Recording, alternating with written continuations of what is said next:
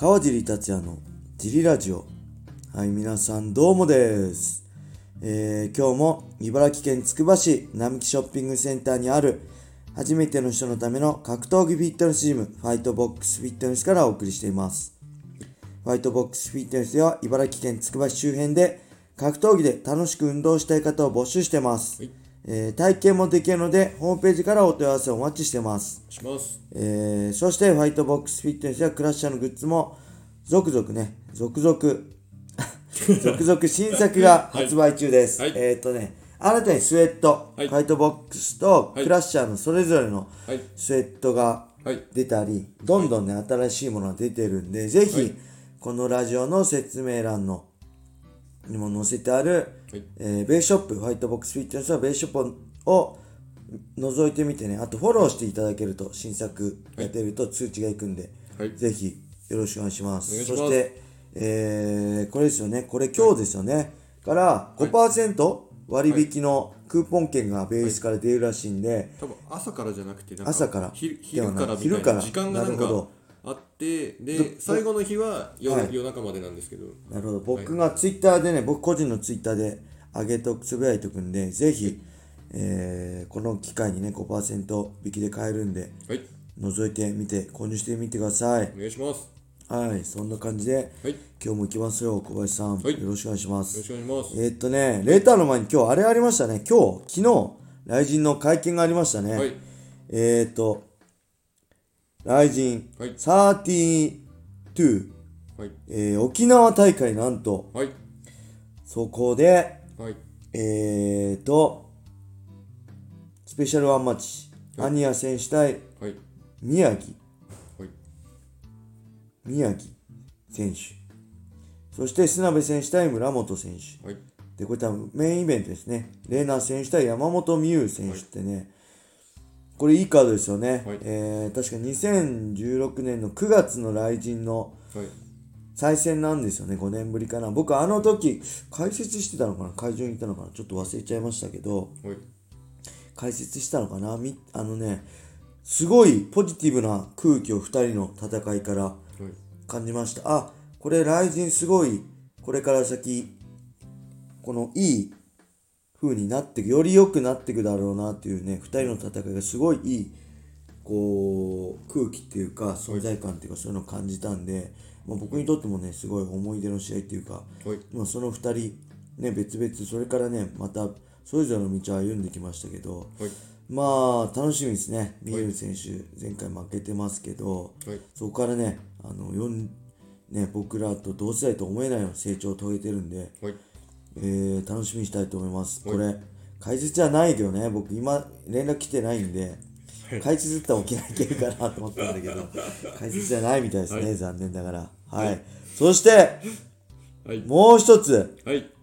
なんと、はい。えー、ライジンナンバーシリーズ、そして、ライジンランドマークはい。に続く、はい。新たなライジントリガはい。ーが発表されましたね。はい。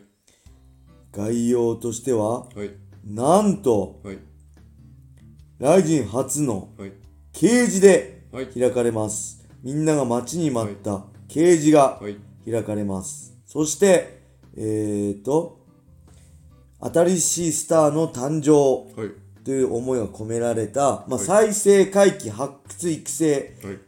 地域活性とのことなんで、はいえー主要都市を中心に開催しているナンバーシリーズね、だから埼玉はい。スーパーアリーナとかね、はい。大阪とか名古屋とか。ではなく地方、はい。えーどこだ、まあ、仙台って噂もあったしね、いろんな全国あるんじゃないですか、茨城でもぜひやってほしいですね。そうですね。はい、茨城で、水戸に、あのー多分、えー B リーグのはい。ロボッツのはいメインアリーナである多分会場5000人規模の会場あると思うんで、はい。そこでもいいし、まあ、筑波だったらね、はい。えーカピオが。はい。プロレスとかも、まあ、5000人は入んないですけど、はい。どのぐらい ?2000 人とかぐらいですかね。はい。で、あると思うんで、はい。ぜひ来てほしいな、はうん。でそこに、はい。えー、あれですね、萩原選手の、はい。萩原恭平選手、この前ね、はい。朝倉選手と戦った萩原選手のはい。出場が決まってますね。はいこれ、あれですよね、USC で言えば、い。まあ、ナンバーシリーズが、はい。ライジンでいうナンバーシリーズ。はい。で、えーまあ難しいけど、ランドマークっていうのはやっぱ、ペーパービュー主体なんで、まあ、ちょっとコロナ禍ではアブダビでやのなんとか島でやってたはい。無観客の試合だったり、はい。まあ、ファイトナイト、ちょっとナンバーシリーズの下にあるファイトナイト大会だったり、はい。な感じで、えーそしてこのトリガーが、はいえーダナー・ホワイトコンテンターズシリーズっていう選手育成だったりがね、役割を果たすような、そういう大会でもあるんじゃないですかね。プライドで言ったらプライドプライド武士道、はい。で知ってる人少ないけどザ・ベストっていうその下にねもう一個数回で終わっちゃったけどあったんですよね選手育成的な、はい。そういう感じですごいいいですね。よりなんだろう、ライジンに出場するチャンスも増えるし、はいまあ、選手層の幅もはい。育成もできるということ。であと一つねこれ僕すごいこれが大きな理由だと思うんですけど、やっぱりねこの萩原選手とか、はい。えーまあ、平本選手とか、まあ、金太郎選手とか、すごい若くてね勢いあって人気のある選手がはい。来人いるんですけど、はい。えーやっぱりねタトゥーがあるんで地上波ゴールデンでは使いづらいと思うんですよ、はい。コンプライアンス的に、はいだけど、はい。えー地上波のゴールデンを放送するナンバーシリーズのアンダーカードってもったいないじゃないですか。はい。なんで、えー地上波ではやらないけどペーパービューを中心に売るはい。ランドマーク大会とかはい。で使うために、はい。えーそして巻きが込んでる選手をはい。また再生の場として使ったり、えーこの子いいんじゃないっていう、まあ、青田狩り。はい。で今青田狩りって言わないんですよね。若い期待する選手をはい。早めに契約しちゃうみたいな感じの、はい。えー場としてのトリガーだったりね。い。ろんな役割がありますけど、はい。まああれですね。はい。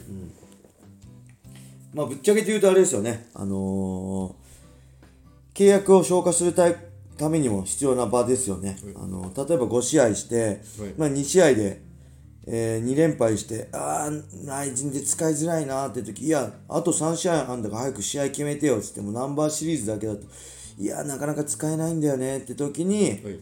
まあ、トリガーとかね、はい。があれば、あのー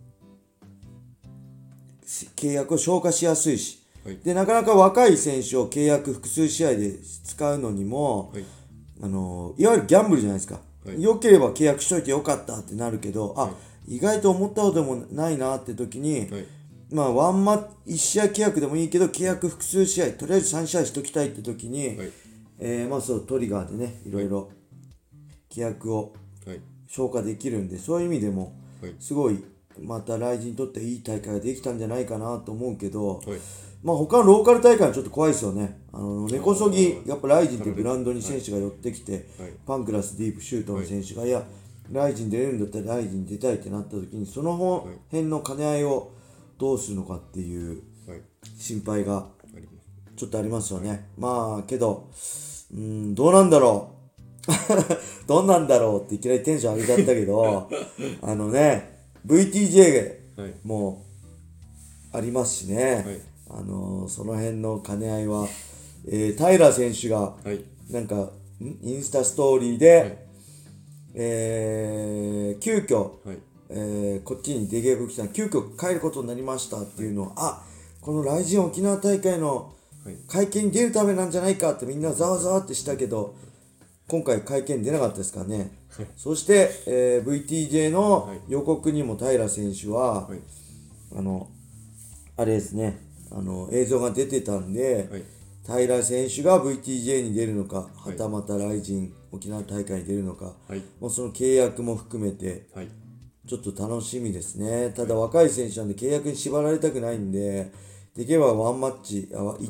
ね、1試合契約でどんどん海外に行くチャンスがあればすぐ行けるような、複数試合でもそういうちょっと緩みがあるようなね、契約ないようにしてほしいなと思うしね、18歳の西川選手もライト級のね、はい。あのーまあ前前のね事例ラジオでも言いましたけどどんどん、世界に挑戦して今のままじゃ絶対つ世界通用しないんで世界を体感して、はい。自分に足りないものを補って僕はね格闘技始めるより前に僕二十歳で始めたんでそれより前にはい。世界王者になってるんでね可能性は無限大なんで、はい。その世界を知った上でまた新たに自分を構築してほしいな平選手も含めてね、はい。と思います、はい。えー、ライジン含め若い選手のね活躍を楽しみにおじさんはペーパービュー買います、はいみんなも買いましょうはいはい。